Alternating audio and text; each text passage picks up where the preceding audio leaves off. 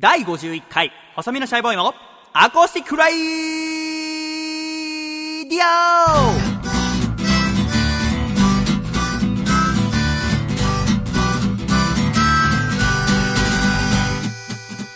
シャイ皆様ご無沙汰しております。細身のシャイボーイ佐藤孝義です。第51回細身のシャイボーイのアコースティックレディオこの番組は神奈川県横浜市戸塚区にあります私の自宅からお送りしてまいりますそしてこの番組の構成作家はこの人ですどうも、ジャーゲジョージこと、笠倉です。よろしくお願いします。笠倉先生よろしくお願いいたしますはい。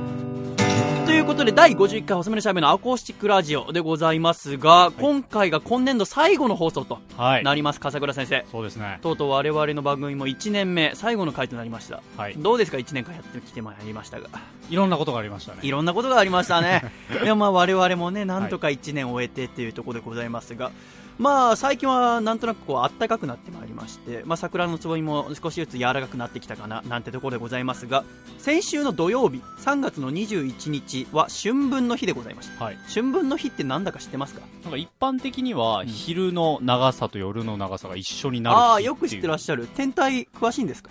いや、あのーまあ、そういった覚え方をしていたものあ、そうですか。まあ、はい実際にはね、ほんの少しだけ昼が長いんですけど、まあほぼ一緒っていうぐらいの。はい。まあ、そもそもあいわゆる春分の日そして秋分の日が秋にあるじゃないですかはい。これって何ですか？2つえー、まあ、これから、まあ、簡単に言うと、これから春ですよ。うんこれから秋ですよ。でもだっってて言ったら春は他に立春があるじゃないですか暦の上では。そうですね。うん何なんでしょうか。あのですね、まあ、せっかく今回ね1年目の最後でございますから、はいちょっと天体の話をしようかなと思いおますーあのーいわゆる太陽があって地球があるわけですね我々が住んでいる、はい。で我々地球は太陽の周りをぐるぐる回っているわけでございますけども太陽もさ別にこう宇宙にとどまってるわけじゃなくてさ星の間をこう移動しているわけよね、はい。太陽自体も。その通り道のことを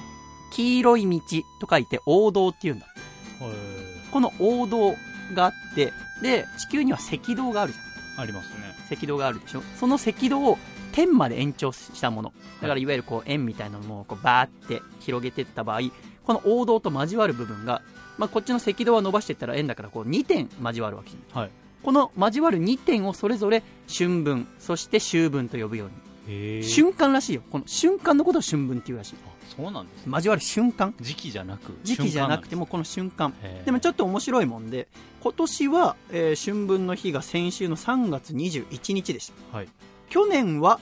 3月21日同じでしたね。ねただ来年はですね3月20日なんです。へえ。これはなんでずれるんですかね？え周期があるってことですか？そのウルー年みたいな感じああいいいところでございますね、えいわゆる地球が太陽の周りをあ公転はね、えー約365日はい。でございますけども、詳しく言うと365.24219日らしい。ほうこれは時間にすると365日プラス6時間弱。だから4年だから6時間だからこう4年に1回こう日を増やしてでウルー年っていうのを設けて時間を直しましょう。っていうところでございますけども。でその関係もあってずれていくんだって。だからこの日によってだから春分の日そして秋分の日は変わってくる。なるほ面白いもんで例えば1996年のデータを見ると1996年の春分の瞬間どはい。こうバッて交わったのは3月20日の17時3分。うん。夕方の5時3分だね、はい。で翌年の10、えー1997年はもちろん6時間後だからはい。3月20日の22時55分、まあ、うん。約6時間後でございますね。でその、えーさらに翌年は1998年は3月21日の朝4時55分、うん。とだからまあ6時間ずつ遅れていくと。なるほど。だからこう日がずれていったりする、えーでまた4年に1回ウルードしてこうリセットされると。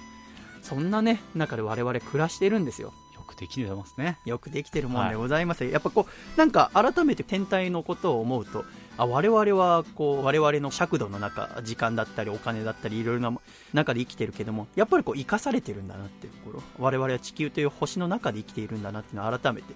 えー考えさせてくれる春分の日でございました。はい。ではまた来週お会いしましょう。さよならなら。なんてやっておりますけどもね、まあ春でございますから、まあちょっとね、楽しんでいきたいなってところでございますが、今回、第51回細身のシャイボーイのアコースティックラジオはですね、えー3月23日の月曜日に下北沢ロフトにて行われた細身のシャイボーイ第9巻ワンマンライブ、ラストシャイの音源を全曲ノーカットで聴いていただきたいとはい。思っております。こちらのライブ、えー笠倉先生は全然来てないということで、で、まあ、今日も、このね、収録してる時も聞くわけではないので、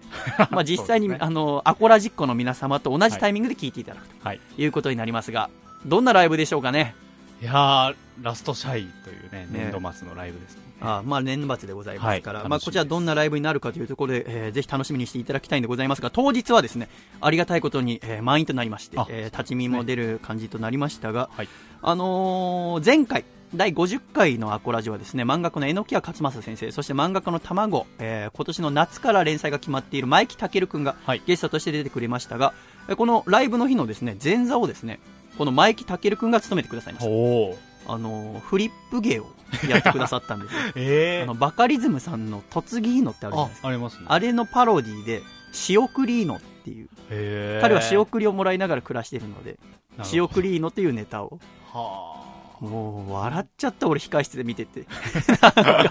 なんか彼女とデートしてでも途中で喧嘩して、はい。落ち込んででも仕送りもらって元気？みたいなバイトを働いてバイトの上司に怒られて、はい。うまくいかずなくて辞めてでも仕送りもらって元気みたいな。彼らしい感じですね。笑っちゃいましたけどマイク君頑張ってくださいまして、はい。えーそんなこんなでもう私の出番になったところでございましたけどね、はい。まあ、もちろんその目の前のお客様に向かって歌ってるんですけども、えー今回はですね特にこうラジオのあなた、えーこの今聞いてくださってるあなたのためにですね一生懸命歌いましたのでぜひ下北沢ロフトに遊びに来たつもりでですね私のライブ楽しんでいただければと思いますでこれを聞いてる笠倉君もですね、えー楽しんでもらえればと思います聞いてるか、笠倉。変な感じ、次元がく歪む感じになりますけども、えーではですね、大変長らくお待たせしました。細身のシャイボーイ第9巻はマイライブラストシャイ。お楽しみください。どうぞ。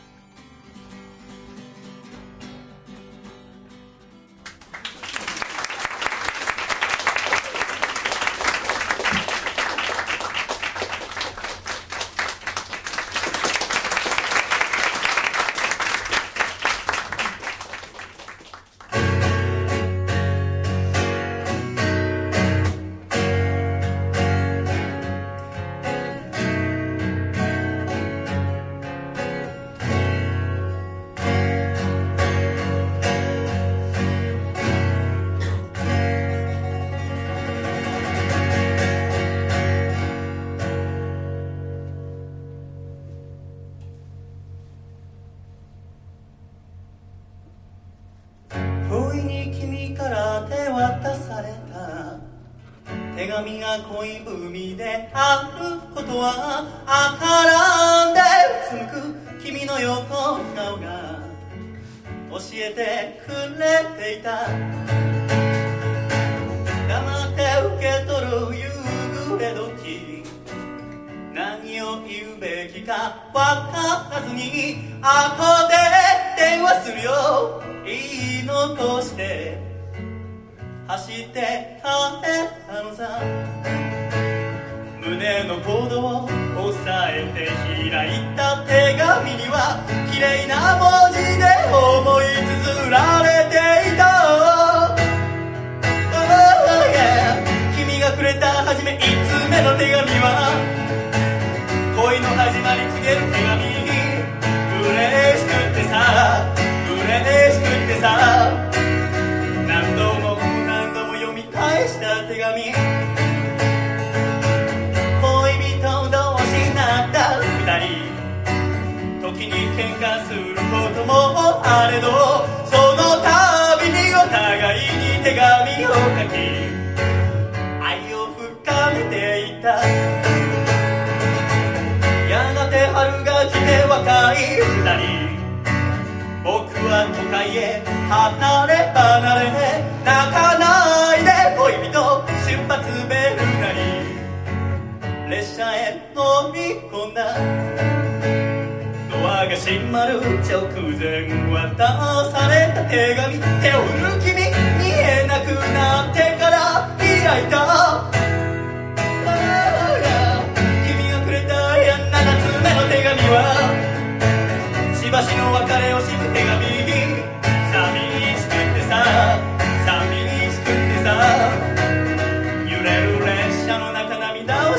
慣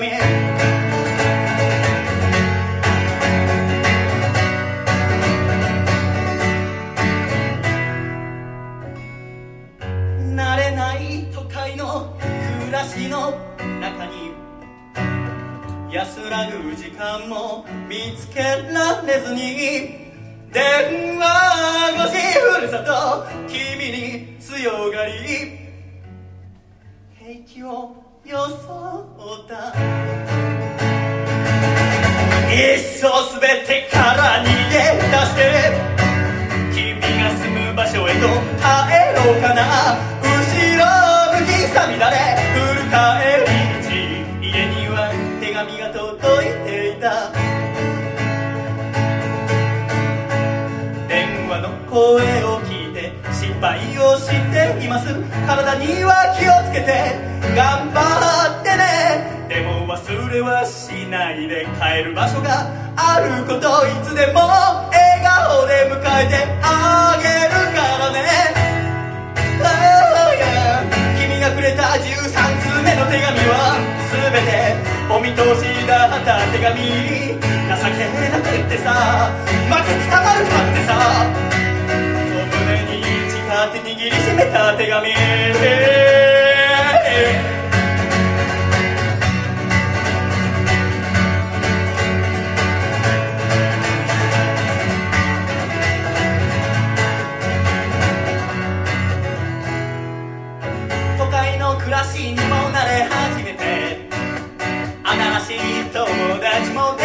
さ面倒くさがり僕の悪い癖さ。少しずつ連絡をサボり始めてた。君からの電話も取れない日々。だけど何の心配もないのさ。離れて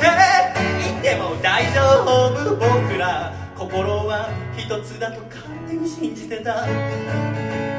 久しぶりに開いたポストの中見つけたいつもと何か雰囲気違う手紙を。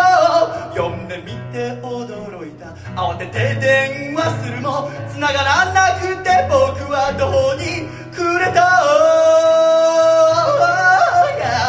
君がくれた21通目の手紙は恋の終わりを告げる手紙に悲しくってさ。ねえどうしてってさ。何度も何度も涙をした手紙。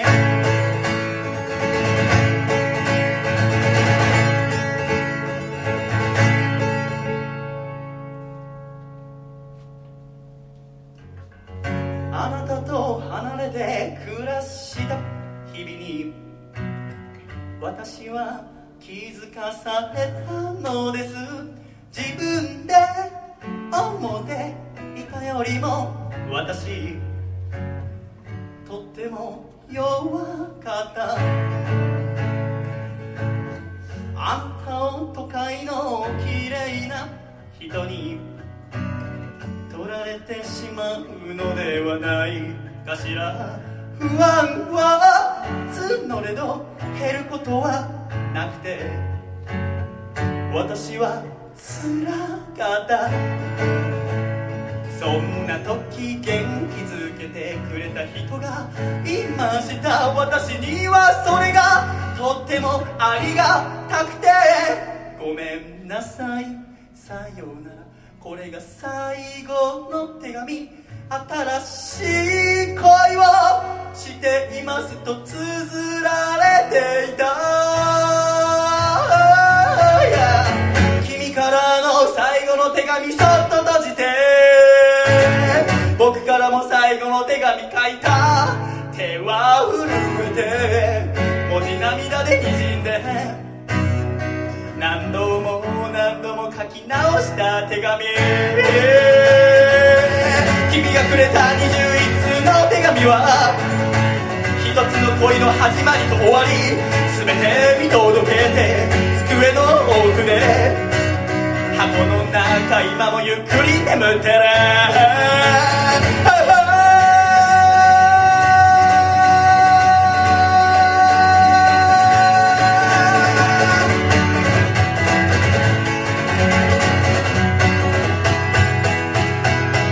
最初に聞いていただいたのは21通の手紙そして私は細身のシャイボーイと申します。どうぞよろしく。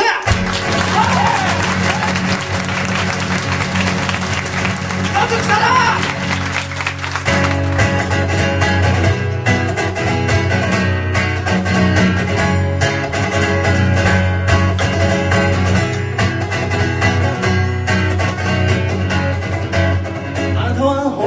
ひどい男だったわ。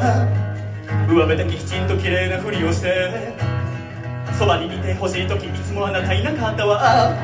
どこで酒を飲んでたかなど知らないわ。相談しなかったけど私決めたんです。明日の朝荷物まとめて出て行きます。理由なんて律儀に言う義理もないけれど。少しくらい仕返ししてあげたいから。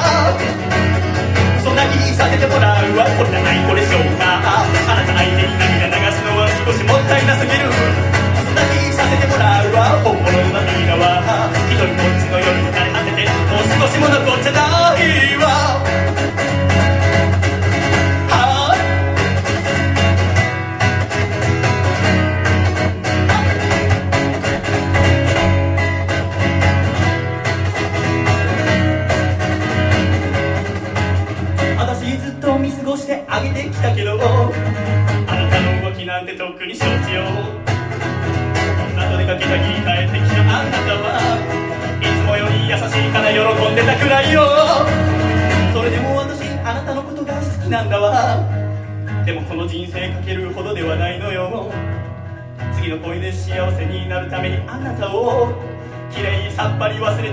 て出て行きたいから。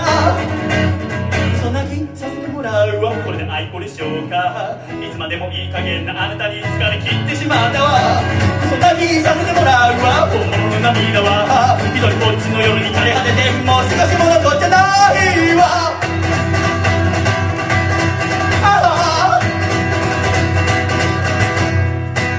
ありがとう。嘘なっていう曲最後。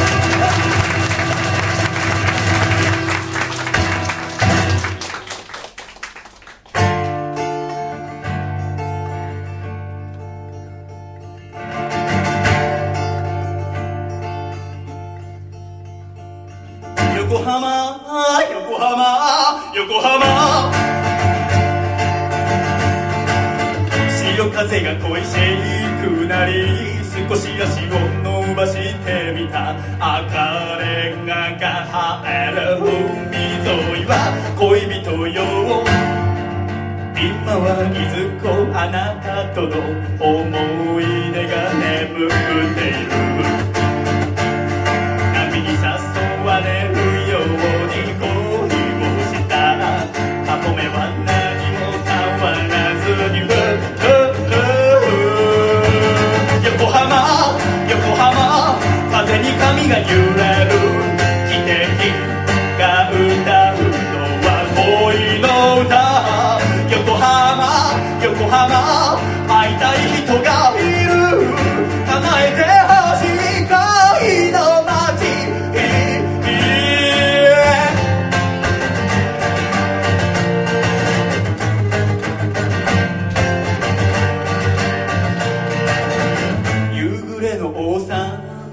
で風に吹かれながらあなたの横顔思い出してた。いつまでも私の隣にはあなたいるものだと思っていた。新しい恋人がいるのですと悲しい顔で言われても。横浜さよならの代わりに。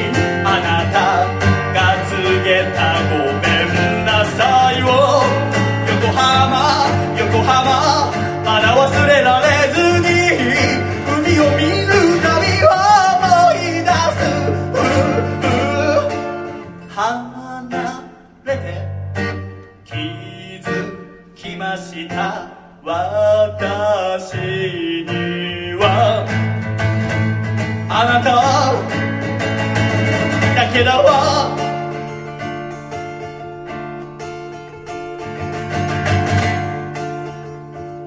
光栄はようこそ遅めのシャイボーイ第9回ワンマンライブラストシャイにお越しくださいました。ワンマンライブっていうのは何ともドキドキするもんで普段のライブとまた違った心地でやらせていただいております。えーただですねワンマンライブだからって好き勝手やっていいってわけじゃない、えー私も、えー前説ももうちょっと組み立てを考えておけばよかったなって思いながら反省してるし、まあ、反省するのはでもその後でいわけよライブが終わったってねただですね、えー今回は私のことを知ってる方だけ来てくださってるってわけじゃないみたいなね、えーチケット予約してくださるメールの中に、えー今回、え私のお母さんを連れて行きますとあの初め細見さんのことは知らないんですけどもあまりライブってものに今まで行ったことがなくて、え今回細見さんのライブに初めてい、えー連れて行ってみたいと思ってますっていう方や、えー友達がいますとちょうど上京してきますと、えーそのタイミングで、えー東京でこう音楽っていうものを聴いてみたいだから細見さんのライブに一緒に行きたいと思ってます。ということはさ私の曲を初めて聴くわけじゃないですか、えーアコースティックのいいところっていうのは初めて聴く曲であっても、えー胸にこうスーッと入ってくるところそれが私はアコースティックが大好き、えーアコギが大好き、えーただですね、えーやっぱり私のことを知ってくださってる年月が違うと、えーまあ、いわゆるこうスタート地点ですよね、まあ、このライブが成功したとして、まあ、このスタート地点がふって上がるのと 下の地点からふって同じだけ上がったらこう差ができてしまう。それは私はとっても悲しい。やっぱこう終わった時にはこう同じもう絶頂を迎えていたいと思ってますよねそうしましたらですね一つだけ手があります、えー世界で一番、えー宇宙で一番幸せの街の名前をですねみんなで一緒に叫んでですね一つになれるっていう噂を聞いたことがあります。かあなた方！あとますよ私が言った後に続いて世界で一番幸せの街の名前を叫んでおくれ！横浜！横浜叫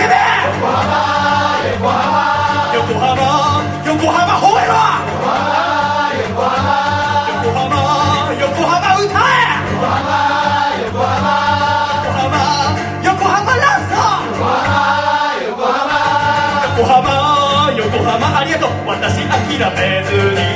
この街であなたを待ってるわ。横浜横浜もう一度会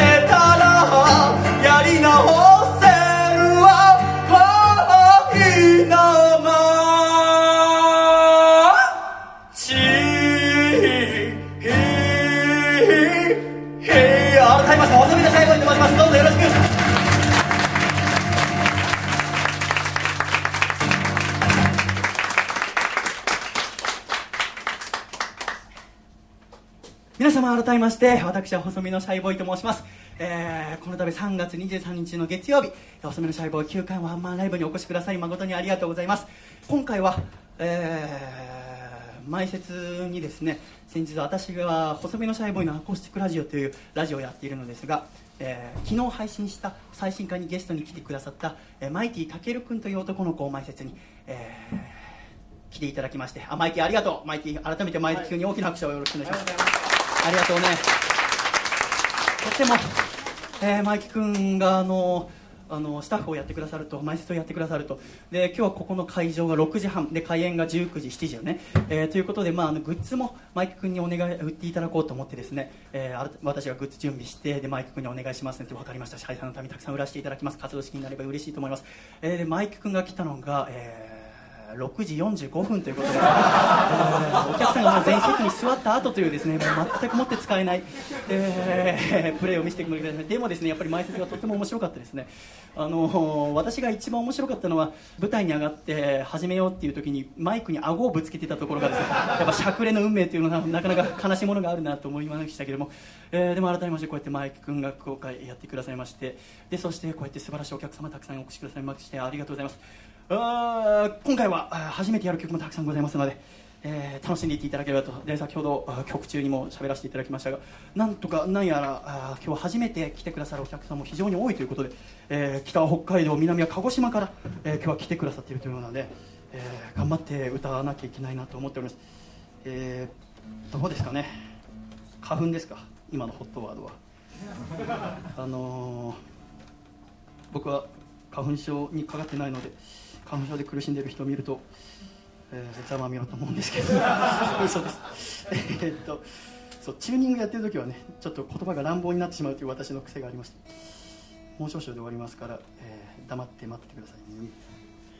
ありがとう。えーでもですね、えーやっぱりこうやって、えー2013年の4月から活動してきまして、えーこの丸2年が経とうっていうこの時にですね、えー皆様の前でこうやって歌わせていただけると改めて嬉しく思います。今日は最後まで楽しんでてください。ねギターの音量上げるの忘れてたからね。可愛いよねこういうところ。僕もね思うんだよね。おっちょこちょいなところがあって。なんかこう頑張って一生懸命こうちゃんとした人になろうとするんだけども、ね、根本はおっちょこちょいっていう、えーそこがねいいとこだと思います。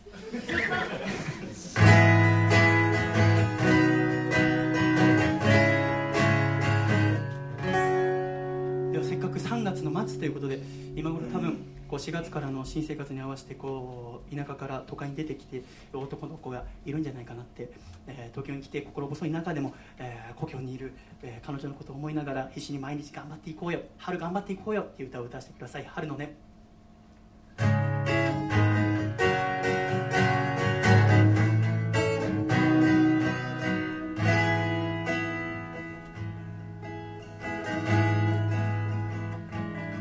桜散るも知らず一人の夜は寂しいから心とか揺れるこれも青春涙をかむ。ある日荷物ふるさと君から届いた段ボールには丸めた画用紙と短い手紙が入ってた。どうせあなたのことだから暗い部屋の中で一人泣いて泣いた心配だわ私絵を描いてみたのを飾ってね見るたび私思い出してお君がくれた春風に揺れている丘にそっと咲いた花の絵は優しくて美しく凛として君を思い出させるよ。おお並んで咲く二輪の花に君と僕を照らし合わせると青空が眩しいが用紙から聞こえるのは春のね。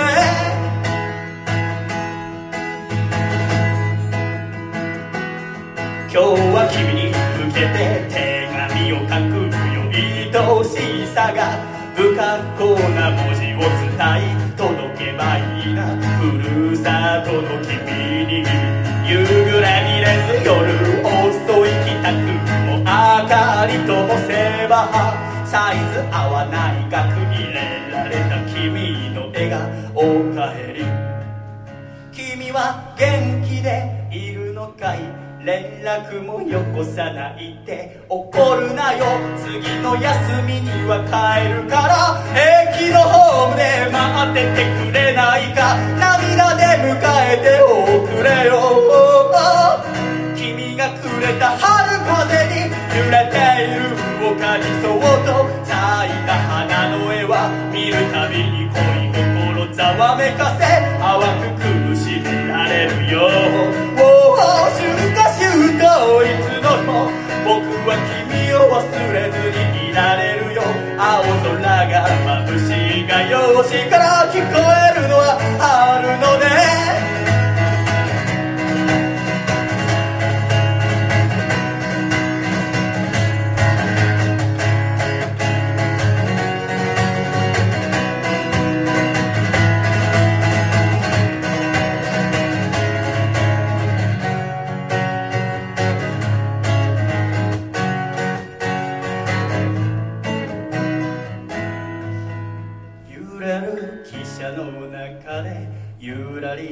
たねまぶた閉じれば夢色は今して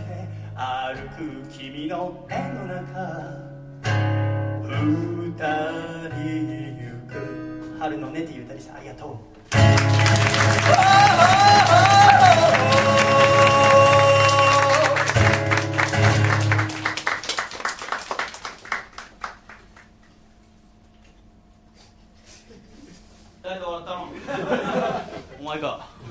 ペットボトルの蓋を。ちょっとねあの、まあ、いつもこうお水を買うわけじゃないですかライブ前に。ただ私はすごくたくさん汗をかきますのでその分水を摂取しないといけないしじゃ、えーということでこうお水を買うと500じゃ足りないなで502本買おうか。じゃあ1リットルだな。ってなると1リットルのペットボトルもありますね。じゃあ1リットルを買おうか、えーでも1リットルのペットボトルの横に2リットルのペットボトルがあるわけですね。で値段比べたら2リットルの方が安いのよね。あれはなぜですか？いや売れるからってことですか。もうそれなんでしょうね。この言っても10円20円の差じゃないですか。でやっぱ耐えきれなくなって私は今日2リットルを買ってしまいました。でそれでこうちょっと思ったより重くてですねその結果ペットボトルの蓋を落としたそれで満足していただけますか。笑った方。お客客さんにまで牙を向くようになったら私も終わりですけど。楽しんでてください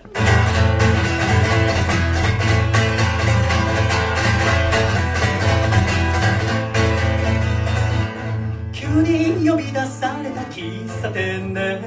いつもより食べんない君をじっと見つめてた。別れを告げるタイミング探る君に助け舟出すほど優しい男じゃないのさ。暗いはいはいはい夜に釣れないはいはいはい君さ3杯目の紅茶も冷めてしまうほど長い話辛いはいはいきな人ができたといえば終わる話だろ二人が出会ってこの喫茶店で恋の終わり告げられるとは思わなんだな。コーヒーが飲めない僕ら決まっていつも紅茶分け合いながら愛をはやめておくれ。本当のことを言ってよ。今さら引き止めたりなんかしないよ。好きだよ。それだけは知っていてくれよ。暗いあいあいあい夜に釣れない。あいあいあい君さ3杯目の紅茶も冷めてしまうほど長い話辛いはいは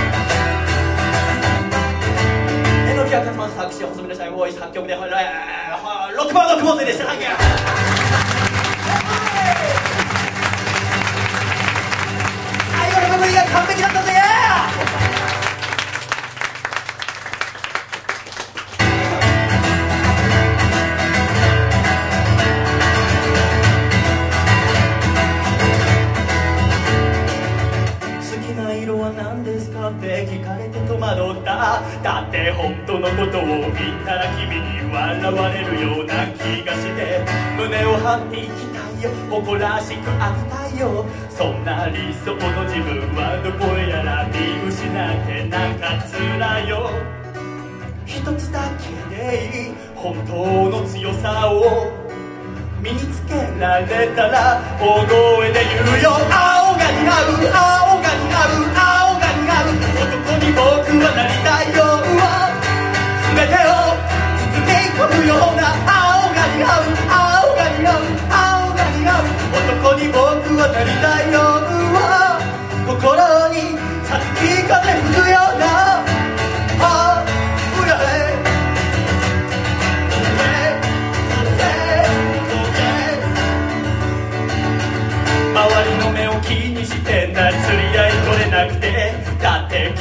とても美しくて僕はいつもダメなやつで。そ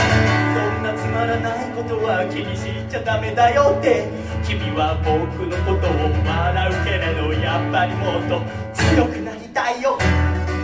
一つだけでいい本当の強さを身につけられたら大声で言うよ。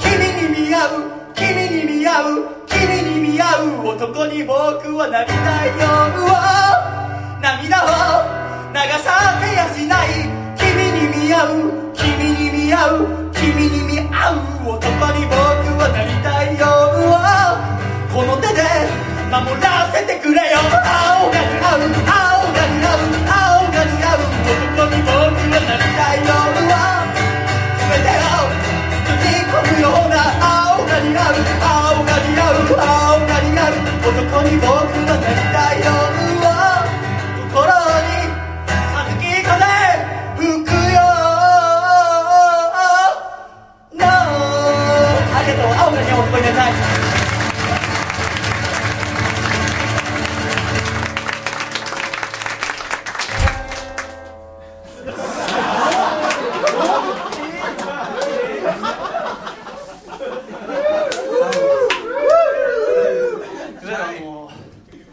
今ライブの説明をするとここはいわゆる激しい曲をやるゾーンなわけね。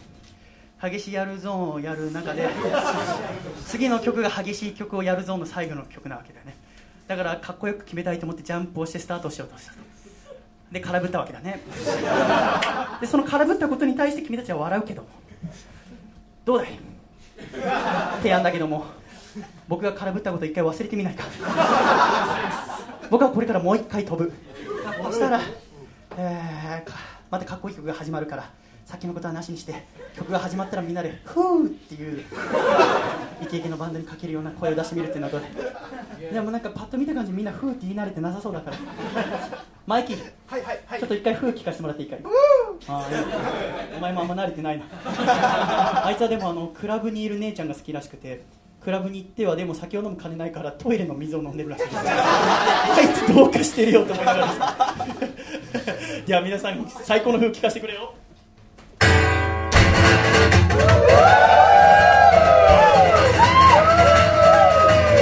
僕は本当に嫌なやつだなヘドが出るほど。心の中いつでも真っ黒黒でたまんないやいや。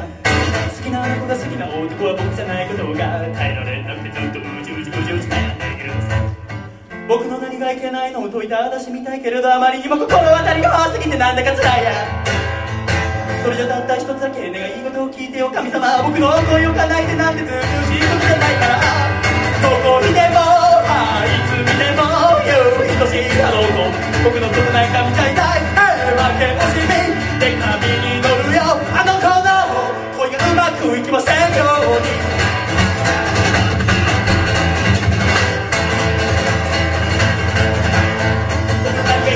といた話みたいけれどあまりにも心当たりが多すぎてなんだか辛い辛い辛いそれでたった一つだけ願い事を聞いてよ神様僕の恋を叶えてなんてずうずうしいことじゃないからどこ見てもあいつ見てもゆ愛しいあの子僕のことなんか見ちゃいない。負け惜しみで紙に乗るよ。あの子の恋がうまくいきませんようには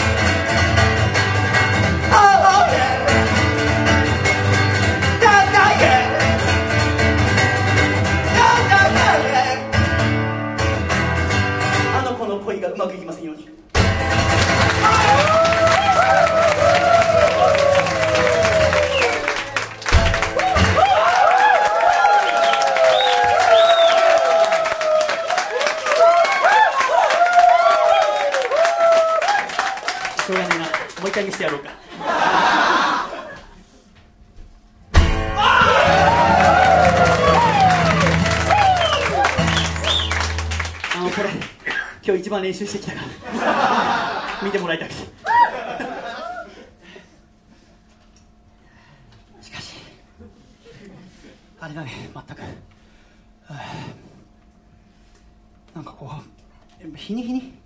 自分がかっこよくなっていってるのを感じるんだけども。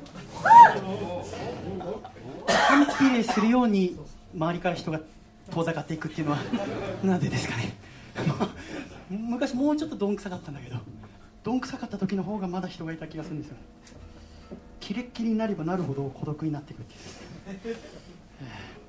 でもこうやって皆さんがいるからね。なんで瞑想も蹴るんだよ。おかしいだろ。この距離で瞑想も蹴るの。じゃあ後ろに座るよ。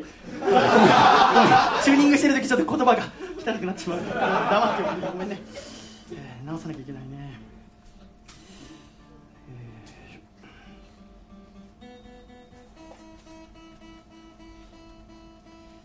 こう気が苛立ってたりなんかこう落ち着かないな不安だなって時はどうしたらいいかなって最近思うんですけどやっぱり幸せな気持ちになることが一番なんじゃないどうやったら幸せになるか。やっぱお腹いっぱいになることなんじゃないかなって僕は思うんですよやっぱお腹いっぱいになることで気持ちの土台ができてそこから幸せになっていく、えーということで、えーお腹いっぱいになれる素晴らしいお店の歌を歌わせてください。Baby 手をつないで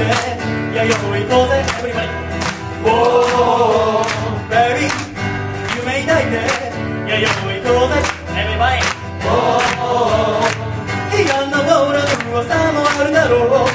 星とモーラの夜もあるだろう。そんな時はお腹いっぱい食べようよそれで大丈夫。きっと大丈夫。Baby 手をつないでいやよく行こうぜせーの。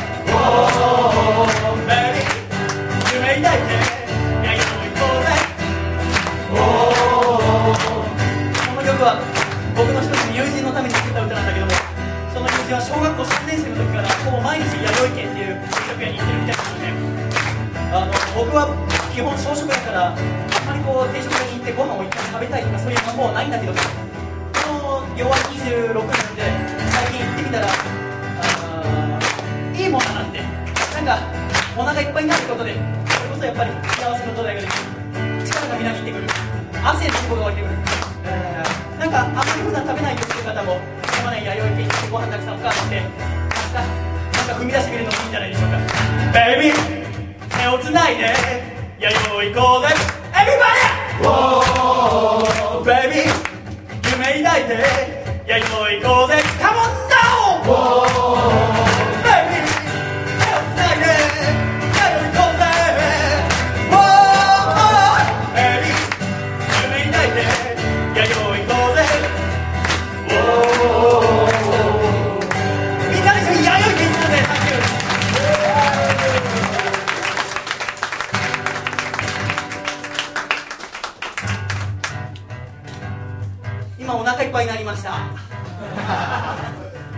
ぱいになったんでやることで言ったら何ですかね。まあやっぱ健康面で言うと、まあ、今3月23日。なんか来週あたり、えーまた、えー今週からか。ちょっとまた寒波がやってくる、え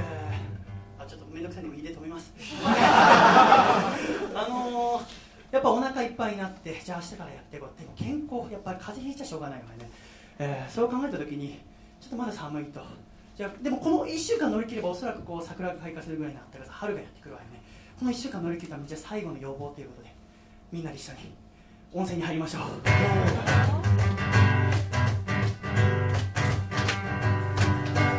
温泉に入ろう。お湯に浸かって疲れ癒そうよ。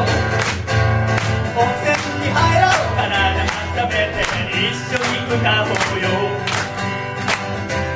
不安や悩みの種は尽きてくれる。ことを知らない。またく困っちゃうわね。また肩が凝ってしまうわ。温泉に入ろうお湯に浸って疲れ癒そうよ。温泉に入ろう体温めて一緒に笑おうよ。世間に誇るものなんてそう簡単には見つからない。焦ら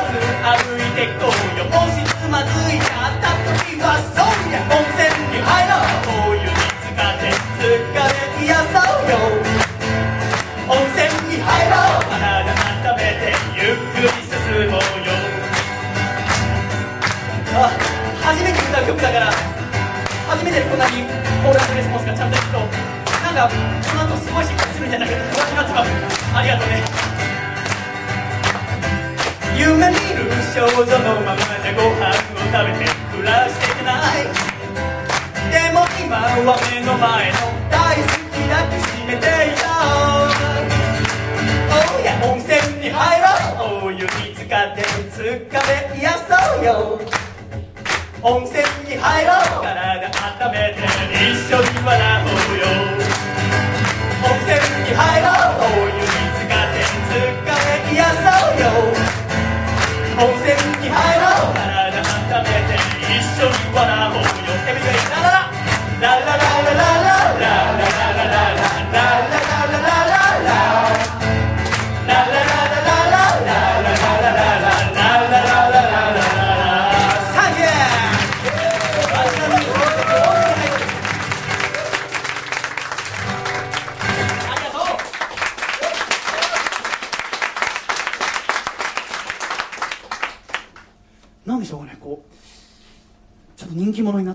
味わってしまいましたなんかこうライブとかに行ってこういろんなバンドが出てるライブとか見ててこうファンの人に歌わせるバンドマンとか見るとクソ野郎と思ってた自分がです。ね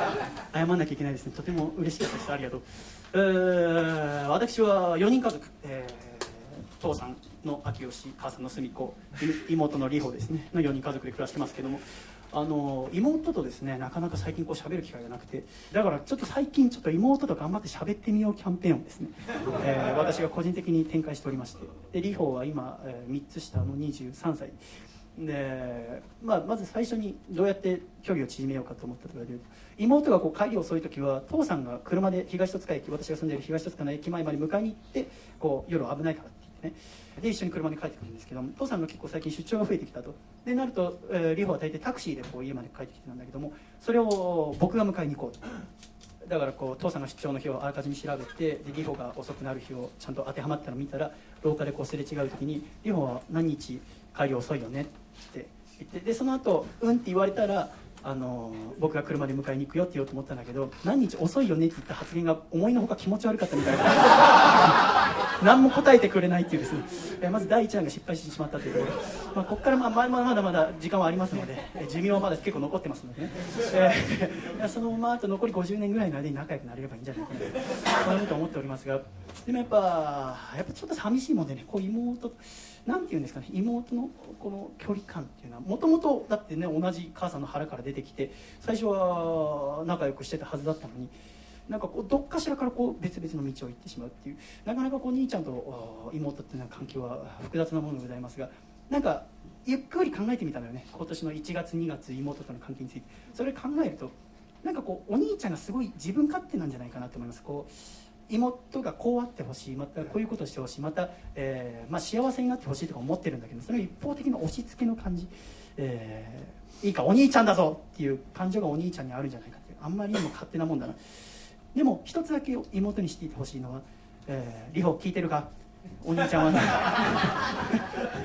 あの思ってるのはなんか困ったことがあったらお兄ちゃんに頼ってくれって。あの最悪もう普段全然話しかけてもらわなくてもいいし俺が入った風呂この間あの妹の友達がこう泊まりに来たんだけどびっくりした。一回張った風呂の湯を俺が入った後一回抜いてまた張り直したびっくりそこまでする。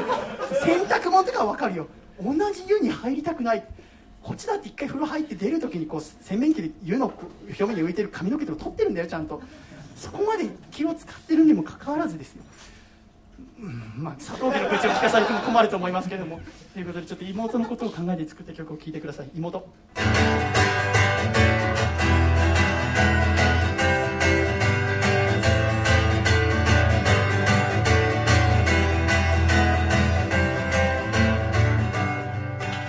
お兄ちゃんはな戦っている。学校や会社その他いろんなとこで会話すらしなくなった。お前には気にしないことかもしれないが夫婦年を取って大人なんて徐々になぜか距離ができてなんか寂しいなでもたった一つ覚えていてどんな時も忘れないで僕は兄貴さ困ったらいつでも頼ってくれ。もう分かっておくれよ妹よこの世でたった一人の兄弟なのさ。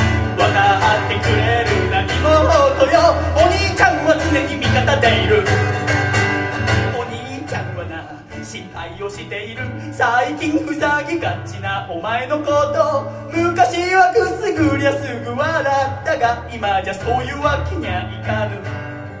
女心なんてわからないよ。身内はなお一層だよ。ケーキかけくるかモンブランが今も好きかどうか知らないけど。お笑っておくれよ妹よ。お前がうつむくと家の中が暗くなるから。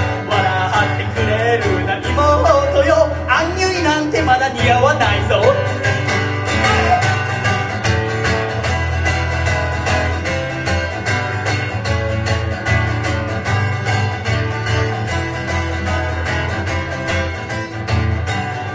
いつかお前どもが嫁ぐ時は早めに知らせておくれよ。準備がいるから相手にケチつけることはないができれば年下がいいな。兄貴面したいからだそんな日来るなんて思えないけどもう分かっておくれよ。妹よ。かっこいい兄貴にはなれなかったけれど分かってくれるな。妹よ。幸せを願っている。笑っておくれよ。妹よ。この世でたった一人の兄弟なのさ。笑ってくれるな。妹よ。生まれて死ぬまでずっと何一つ変わらないよ。方でい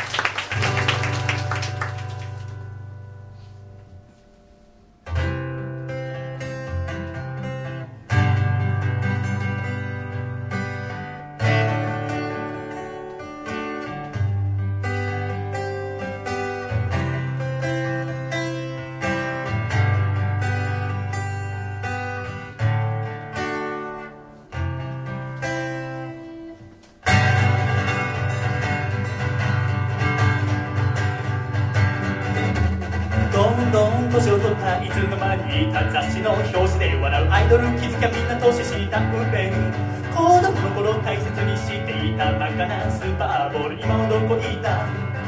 寂しいな寂しいね。寂しいか寂しいぜ。寂しいわ寂しいね。寂しいか寂しいぜ。父さんが笑った顔最後いつ見た？すっかり増えた白髪の何パーセントが僕のせいなんだ？新聞屋さんにもらったチケットで一緒に東京ドームで野球を見ることはもうできないのかな？寂しいな寂しいね。寂しいか寂しいぜ。寂しいわ寂しいぜ。寂しいわ寂しい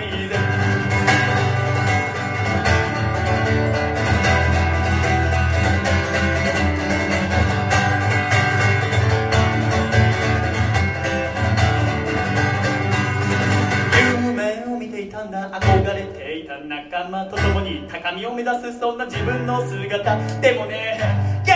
実はそんな甘くないものね何も変わらず僕は今も一人ぽっち。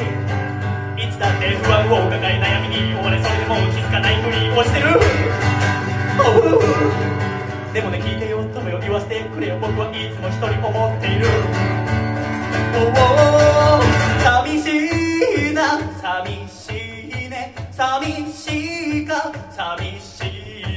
寂しいわ。寂しいね。寂しいか。寂しい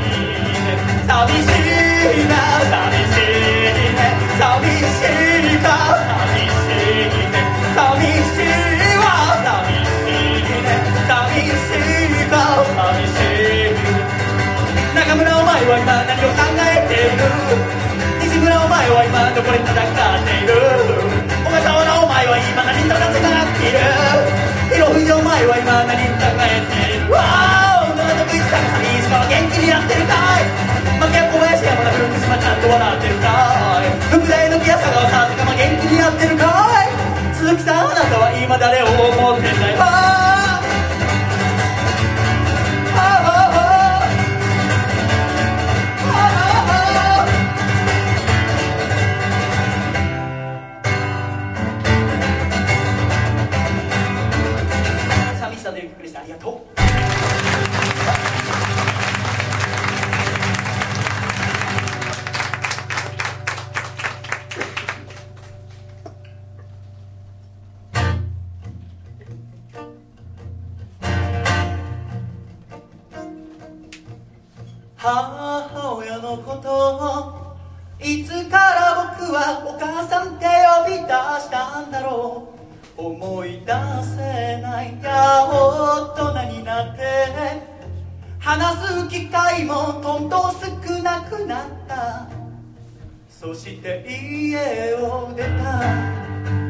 に送ってくるわけの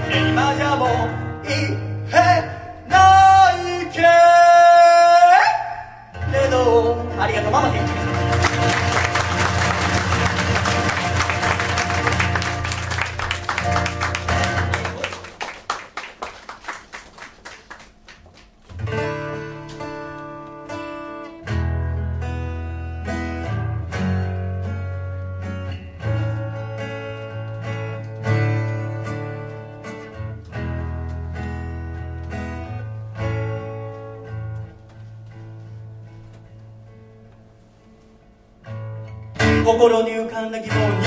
答えてくれる人はなくただただずっとじっと暗い部屋の中で一人ぽっちだ。った日常を変えた。くて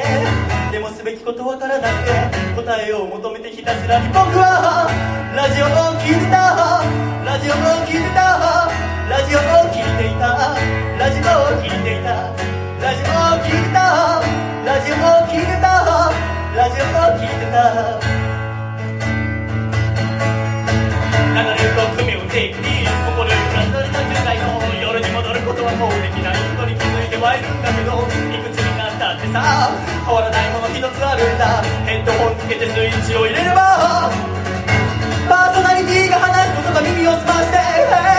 真夜中笑いと音楽で過ごせば硬くなり5番でいった朝も案外可愛く見えたりするんだ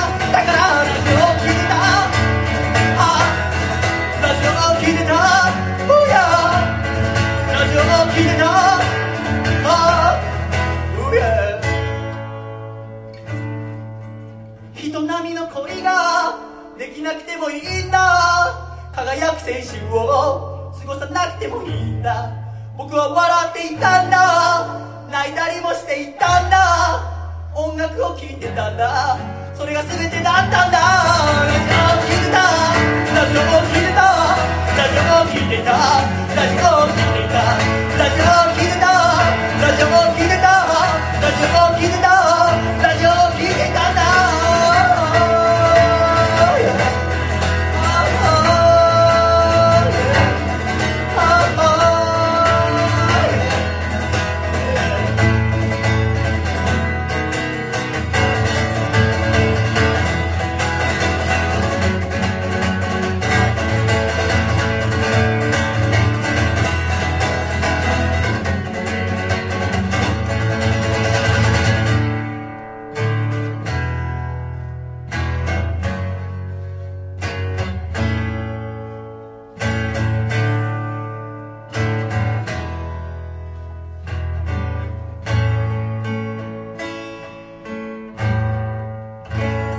話を聞いていただき嬉しい感謝します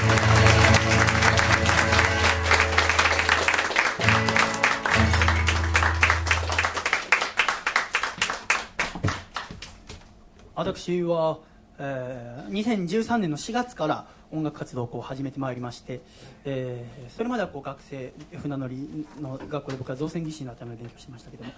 えーまあ大学に2年行きましてで就職するっていう時に、えー音楽と出会いまして、もともとは2011年の地震の時にラジオパーソナリティになりたいなと思って、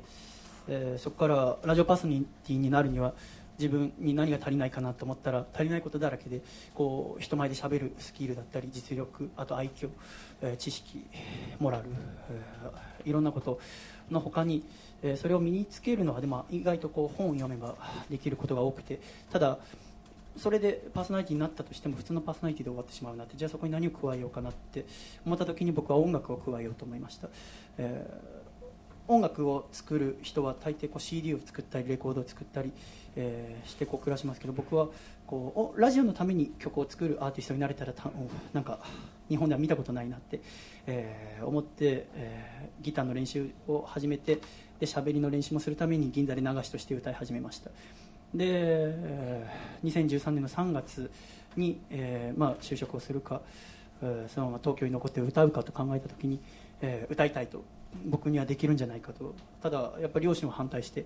反対するまあ反対するわなと思いながらじゃあ2年間時間をくださいって2年間、えー精一杯やらせてくださいってそれで結果が出なかったら僕は諦めて、えー大学院だの会社だのどこでも行きますって言って2年間、えーわーっとやってきましたけどもその約束の2年間の終了が、えー2015年の3月今の時期でございます、この、え2ヶ月間1月2月そして3月と両親とたくさん話をしてきてあの結構この、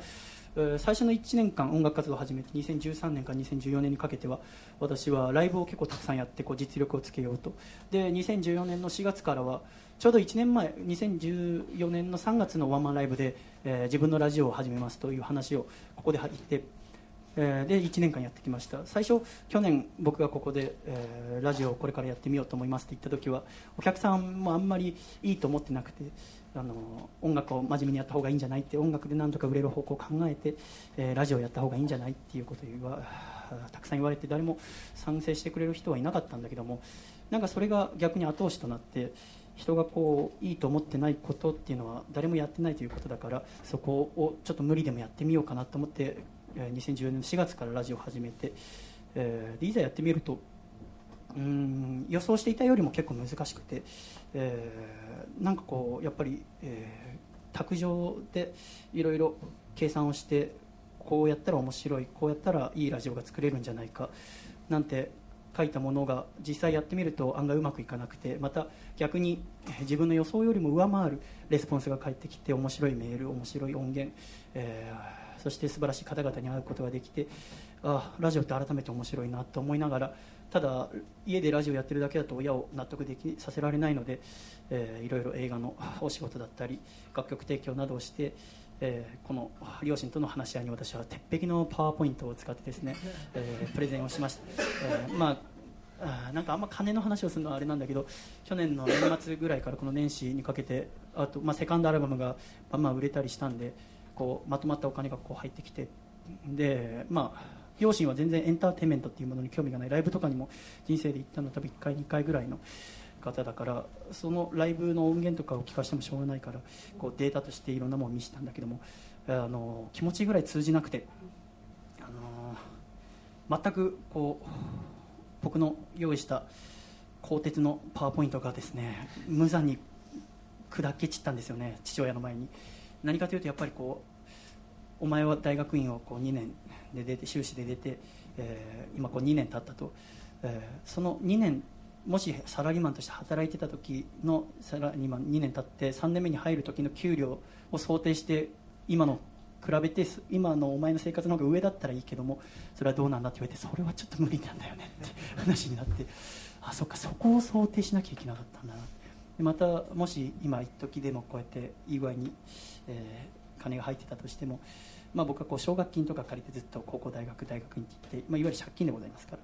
で保証人は父親になってるわけじゃない。それはまあもちろん責任があるから、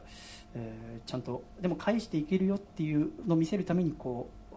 パワーポイントやエクセルにまとめてこう収支を出したんだけどやっぱそれがダメだったやっぱ安定してこう毎月毎月、えーちゃんと入ってこなきゃ、えー音楽活動は認めるわけにいかないよっていうことで、まあ、昨日も話し合いもしたんだけどやっぱうまくいかなくて。うんでもさこの暮らしでですよ。音楽をやってる以上毎月じゃあ決まって給料がこう入ることなんていうのはないんですよね。どうやったとしても。それはもう安易に想像誰でもできることなんだけども。それはやっぱあなんもう何十時間喋っても父親に通じなくてですね、まあ、母さんも、まあ、2年経ってもう、ね、映画会社だの、ね、ラジオ会社だのに勤める方がいいんじゃないかっていうことで、まあ、話し合いが決裂しましてですねこううまくういかなかったんですよね。なんかこう僕も甘かったのか分かりませんけど最後の最後にはこう通じるんじゃないかと思って、えーいたんですよね結構忙しくやりましたし一日も休まずにこうやってきたのでただ親から見れば私がやってるこのラジオだったり歌っていうのはあの道楽に見える。そりゃそうよね。僕はこう人の楽しませるためのものを作ってるわけだからえー、から見たらねなんかチャランポランにやってるように見えるのはしょうがないなと思いながら。でもなんかこう心の奥の方で一生懸命真正面に向かってこう喋ったら、まあ、この2年全然父親とは喋ってなかったんだけども一生懸命喋ったら昔のように心が通じるんじゃないか、まあ、本当心が通じてる時は父親が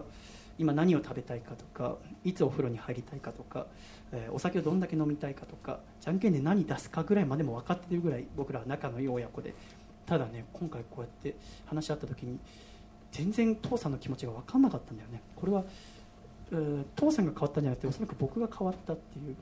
僕がこっちの道に来ていろいろやってるうちに父さんと違う、えー僕になったんだなって僕も年を取って父さんも年を取ったんだなっていうのを改めて思いましたけど。で、えーまあ、この4月、まあ、新しい年度になって、えーまあ、今後どうするかっていうのをですね、まあ、自分の中でけりを一応一つつけまして、まあ、いろいろ考えた結果、まあ、このままあ今の生活こう横浜でね、えー同じようにこうバイトしながらラジオやってでこうライブをやってってお客さん、まあ、少しずつは増えるかもしれないけども僕はちょっと自分に、えー見限りをつけました。あのこれ以上は僕は無理だなっておそらく上にはもう行けない行きだとしてもそんな、うん僕の望むラジオスターっていうところに今の生活のまま行くことはできないということで、えーこの今の状況での活動は、えー終わりにすると、えー細身のシャイボーイのこの状況での活動は終了させようと僕は決断しました、えーそしてですね、えー2015年の8月からは横浜を出て東京で暮らしながらなお活動を加速させていきますのでどうぞよろしくお願いします。ついてこいよお前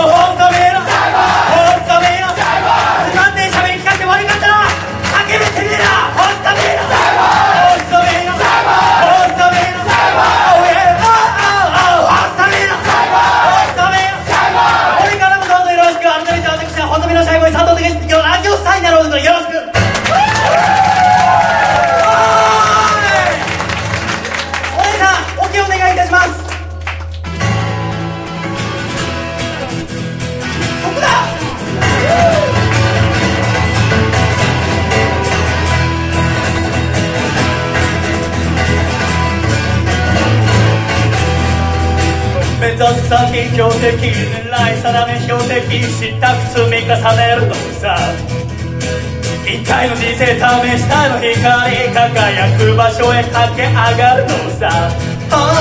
もうちょっと待ってだってなんで口に出したくない敗戦が示す意味を理解しても忘れない向こう見と言われても常に挑戦を続けたい語る笑顔は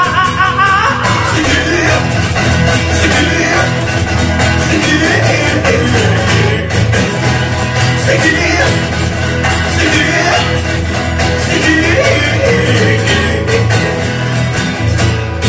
てメビル割これからですねより難しい航海が始まるというところ。まあなんというかですね私ももう横浜におそらく一生戻ることはないでしょう。ただもう決めたらもう東京の男になる決めてきた。ついてこいてめえら。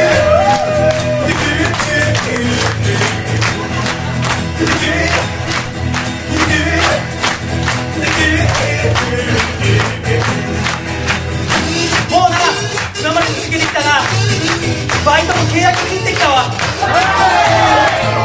月で契約切ってきたからよ。あと3月一生懸命働いて東京で頑張るわ。生まれもっての才能なんてのに僕は興味ないのさ無言に移り涙を流し決めて這い上がってきては頭脳精神技術体力全て磨き上げてくのさ目指す歌う神は無敵手拍子聞かせろ。無敵無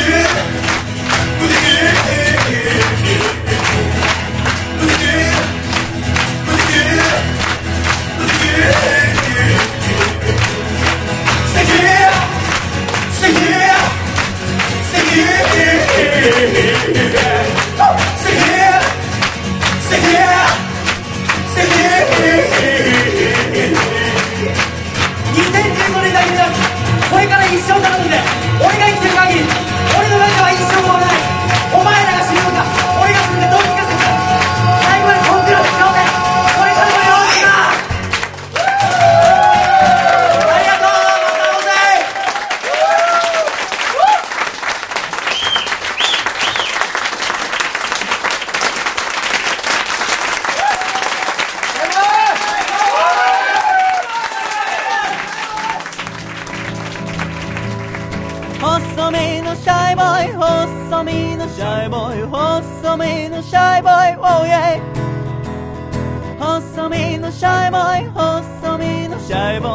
ルー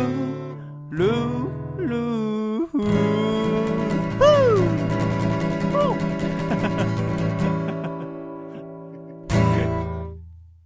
第51回細身のシャイボーイのアコースティックラジオ。この番組は神奈川県横浜市戸塚区にあります私の自宅から細身のシャイボーイと笠倉の二人でお送りしてまいりました。えー、ということで今回は、えーワンマンライブの音源を聞いていただきました笠倉。はい。いかがでしたか？楽しかったですか？多分、今、返事してます。はい。多分。聞いている笠倉が。えーということで、これを聞いてくださっているアコラジックの皆さんもぜひ楽しんでいただけていれば、えー私は幸せでございます。ということで、えーまあ、4月から、えー細身のシャイボーはより、えー加速して活動を続けていくという、えー結論になりました、笠倉。はい。まあ、正直言うと、笠倉には、あの、一度、この3月末でアコラジをえーやめたいと思っているっていう話を、まあ、しましたけども、はい。まあ、やっぱり、なんとかしてこう活動を続けたいと思っていて、で、その中で、実は、あー1月、2月ぐらいで、あの、僕のお歌に興味を持ってくださった事務所の方がいて、で、まあ、いろいろ話をしてて、まあ、ありがたいことに、こう、給料をもらいながら、えー仕事ができると。ただ、えー給料もらう代わりっていうか、まあ、もちろん事務所の仕事が増えて、で、週末は特に、その事務所の仕事、司会だったり歌だったりが増えるから、えーこうプロレスだったり、いわゆるこのアコラジはできなくなるっていうことで、こうアコラジは終わりにしなきゃなと思った。っていうのも、やっぱり、やっぱこう、親を納得させる要因だったりとか、あとはこう活動を続けていくために、えーえーこう、給料をもらいながらっていうのは大事だなと思ったからそう考えたんだけど、でも、このアコラジとかで、例えば吉田松陰の話だったり、えー、桂小五郎の話とかしてた時に、そもそもなんで僕はここにいるのかと、何のために僕はこうラジオやってるのかって考えた時に、やっぱりこう、ラジオの世界盛り上げたいと、えー面白いラジオを作りたいって言って始めたのがそもそもだったわけじゃない？あのーじゃあ、皆様の周りを見渡してもらって、えーテレビを昨日見ましたって人はどんくらいいますかってちょっと確認してみたところ、おそらくまあ大抵の人見てるんじゃない？テレビは。ラジオはどうですかって。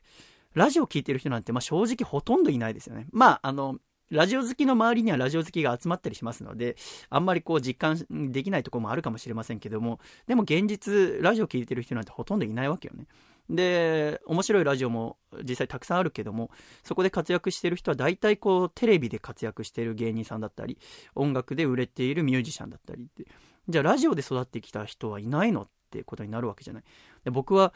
このラジオ始める時もそうだったけども、どうやったらラジオ全体を盛り上げられるかなって考えた時に、えーいろんなとこに出ていく。例えば私がテレビに出る、えー映画に出る、えー音楽のライブに出る。で、この細身のシャイボーイっていうのは面白いなってこの人は何者なの？何を頑張ってる人なの？って言った時に、テレビでやってる人の違います。お笑い芸人なの違います。えー俳優さんなの違います。私はラジオパーソナリティですと。あ、こういう面白い人が出るラジオっていうのを、なら聞いてみたいな、と思って聞いていただいて、その輪を広げてってラジオ全体を盛り上げたいと思ってたところなのに、その気持ちで始めたラジオっていうのを終わりにしようとしてるっていうのは、どういう考えなんだバカ野郎って自分自身にちょっと怒って、何初心を忘れてくれてるんだっていう、えーっていうところで、まあ、あ事務所に入るっていうことは一度やめにして、まあ、やっぱりこのラジオを大切にしていかなきゃいけないっていうのが、まあ、今回の結びついたところでございますよね。ということで、まあ、ますます、えー4月からあ加速させていって、そして夏をめどに東京に出ていくと。で、より面白いラジオを作っていく。やっぱラジオって何のためにあるのって考えたときに、僕はやっぱり、まあ、中学3年生から聞き始めて、高校生、大学生ずっと聞いてきたけども、やっぱり、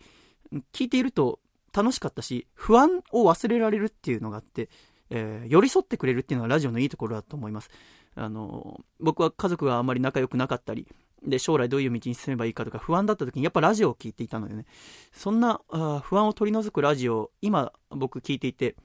ラジオを聞いてでも不安になることが結構あってっていうのも、この番組いつ終わるんだろうって、このラジオを聞いていてね、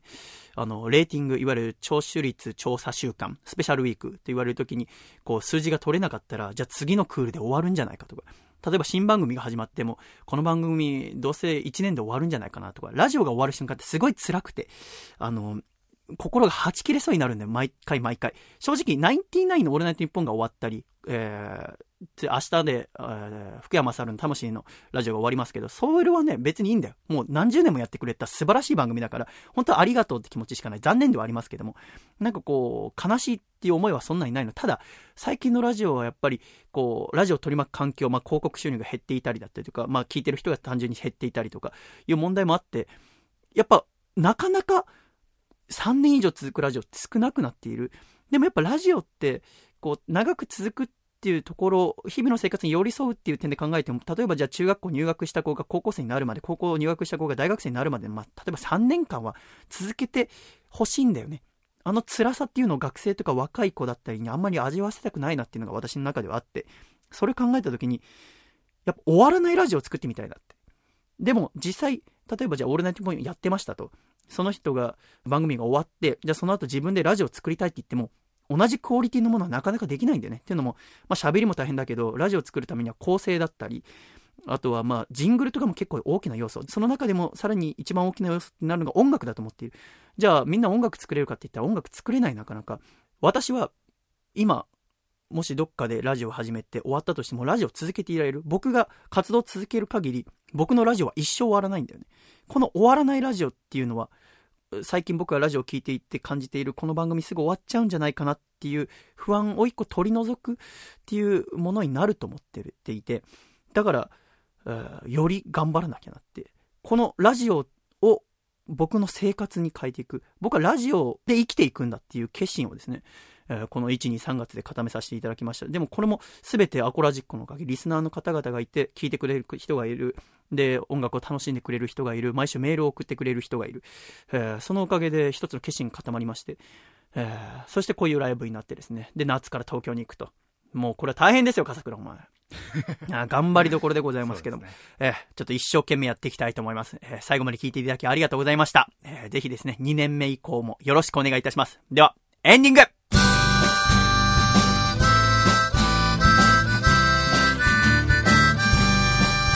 暖かいシャイということでエンディングでございます、風倉。はい。1年目終わりましたよ、これで。終わりましたね。どんな1年でしたかえーまあ、風倉はね、まあはい2014年の2月ぐらいに連絡をくれて、はい僕がまあラジオ始めようと準備してる時に、えーよかったら作家に使ってもらえませんかっていうことではい面談して、で、1年間やってまいりましたけど、まいいろいろありましたけどもね、はいまあ単純に、やっぱり、まあ僕自身がかなりえー偏屈な人間ですので、君自身にはいろいろ苦労をかけたと思っておりますが、でもこう、えー作家として1年生でもう十分よくやってると思いますね。他の人のところだったらね。ただ僕はやっぱ厳しい。僕の望むものはやっぱ日本一の作家をね、僕のそばに置いておきたいので、まだまだ厳しくいくと思いますが、ただですね、まあお試し期間は終了でございますね。まあ多分、えー1年目かなり君のことに、えーあ叱ったりとかきつく当たったりしましたけど、多分2年目以降はそういうことすらもしないひたすら面白いラジオを突き詰めていくはいところになりますから。逆に言うとさらにそれは厳しいですよ。僕はもうそういう点ではもう叱ったり多分できない状況なので自らで高めていくっていう、頑張ってください。お互いより面白いラジオを作っていきましょう、はい。今回第50回細身のシャイバーアコースティックラジオ MVP は誰にしましょうでも今週メールいただいてないのでそうですね。そんな中でね、いつちょっとズンとくるメールをいただいたのがですね、漫画家の榎谷勝正先生からいただきました。はい。あの、まあ、榎谷先生ライブを見てくれたんだけど、で、ライブ見て感想として、まあ、すごく面白かったですって、あの、歌もっと聴きたいなと思いましたって。それは僕にとって最高の褒め言葉でございまして、嬉しいなと思ったんですけども、その後に、ただ、あの、細見さんの人生をあまりにラジオに使いすぎじゃないですかって。エンタメの、のこのラジオの世界の中に入れすぎじゃないかなって正直心配にもなりましたとか言って。ああそういう風に思ってくださるんだと思ったので、まあ、確かに僕はもう会ったことすべてラジオで喋ると思ってますので正直でもこんなことしてたらさ結婚はおろか恋人もできないわな。だって喋れちゃうんだから。僕はなんか面白いことあったらもうラッキーと思うんですよ最近、はい。ラジオで喋れると思って、はい。アコラジックが楽しんでくれるラジオがより面白くなると思っちゃう。だから、えーそんなんじゃ確かにまあ恋人もできないかもしれないし、まあ、結婚なんてまあもってのほかでございますけどただやっぱりやっぱニトビー謎の武士道っていう本の中にもありますけども義見てせざるは言うなきにけりいわゆる自分のやらなきゃいけないことを見つけてそれをやらないのは勇気がないってことなんだよっていう言葉があるんだけどその通りだと僕は思っていて僕はやっぱラジオを盛り上げたいっていう自分の好きなラジオっていうものをなんかこのままほっといたらラジオがなくなっちゃう気がするんだよね。なんかラジオっていうメディアが自体がなくなっちゃう気がする。それは僕はどうしても避けたい。でもこんなこと言ってももしかしたらなくならないかもしれないよ。そんなの分かんない。でもやっぱり幕末の志士とか見ていてあの人たちだって別にねほっといても幕府があの潰れることはなかったかもしれない。フランスと手を結んでたわけだから。で石の志士たちはまあフランスの、ね、植民地にされてたまるかみたいな感じでいろいろやって、まあ、結局幕府を倒して新しい、ね、明治っていう時代を作りましたけどもで結果よしだけどももしかしたら幕府がより良い時代を作ってたかもしれないじゃないでもやっぱり石の獅子たちはやらなきゃいけないって決めたらもうやるしかなかったんだよね。もう自分がこう思ったことを突き進む正義そして努力頑張るんだっていうところから僕はやっぱり船乗りとして学んでいて、えーその志も学びましたのでやっぱ自分の思ったことに傾倒していく、まあ、先生がこう心配してくださるのはとても嬉しいんだけども僕は人生をかけてラジオをやっていきたいなって改めてこのワンマンライブを持って思いました。ということで今回は榎谷勝正先生を MVP はい。させていただきます。先生ありがとうございました。でもね頑張りますので。本当に、えーより頑張っていく。2年目。ということで、まあ、ラジオで生きていくということで、まあ、来週えー2年目からはこうスポンサーをね募集していろいろやっていきたいと思います。その詳しい説明などはもう2年目第1回目。来週の放送でいろいろしたいとは思いますけどね、まあ、本当に頑張っていくってそれだけでございますもう頑張っていくっていう言葉の使い方はこう審査以降難しくなっておりますけど確かに難しいかもしれないでもこう唯一正しい使い方として俺も頑張るお前も頑張れだと思います。俺も頑張るからお前も頑張れよってそれをこのラジオで、えー体現していきたいと思いますしこうただ聞いているラジオもいいでございますけどもより自分の生活より自分の目指すところの高みに頑張っていく。それも、えー全然分野も違うかもしれないけども俺も頑張ってるよって一緒だよって忘れないでくれ。俺もお前と同じ場所で戦ってるよっていう。それだけ、えー頑張っていきたいなと思います。では2年目もよろしくお願いいたします。いくぞ !1 2 3シャイ!ありがとうございました!2年目からもどうぞよろしくね会だったね。